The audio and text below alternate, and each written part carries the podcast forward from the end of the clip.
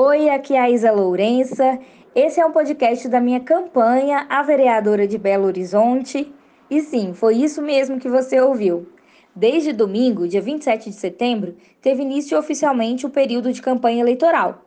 E por causa disso, hoje eu resolvi contar para vocês um pouco sobre por que eu decidi me candidatar. Bom, primeiramente, porque desde muito nova eu convivo com o desejo de mudar o mundo, sabe? Parece bem audacioso, né? Mas você não se depara cotidianamente com situações que você gostaria de mudar? Eu acredito que nós precisamos agir agora para essas mudanças acontecerem.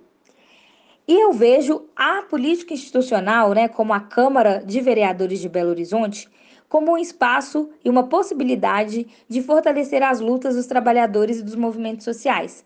Então, eu quero ter um mandato lá na Câmara de Vereadores para poder é, auxiliar, ser um ponto de apoio às lutas dos trabalhadores e das trabalhadoras da cidade, dos educadores, dos metroviários, de toda a população mesmo, periférica, LGBTQI, as mulheres negras e mães, enfim, do povo. Como vereadora, eu posso ajudar a ampliar e ecoar as nossas vozes nesses espaços de decisão. E por fim, quero dizer que eu também me candidato é, por uma questão de representatividade. Eu costumo dizer que é preciso aquilombar a política, né? Eu cresci em Venda Nova, hoje eu moro no Barreiro, e compreendendo essas demandas da perifer das periferias, eu também dediquei a minha vida ao ativismo social e às construções coletivas. Eu tenho 27 anos e desde os 17 eu, de, eu dedico minha juventude ao ativismo social. E agora, além de reivindicar né, o nosso espaço na sociedade, além de enfrentar o machismo e o racismo estrutural nas ruas, além de pautar sempre as demandas dos direitos da população e dos trabalhadores e trabalhadoras, eu quero levar as nossas lutas para a Câmara de Vereadores da cidade.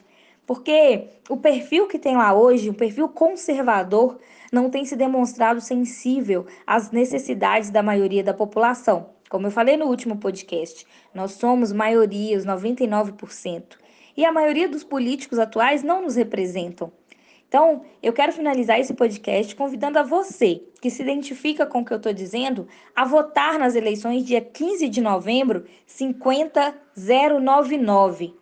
Nós somos a maioria, somos sementes e a luta é o combustível de uma transformação necessária para uma cidade para todos e todas nós. Vamos junto!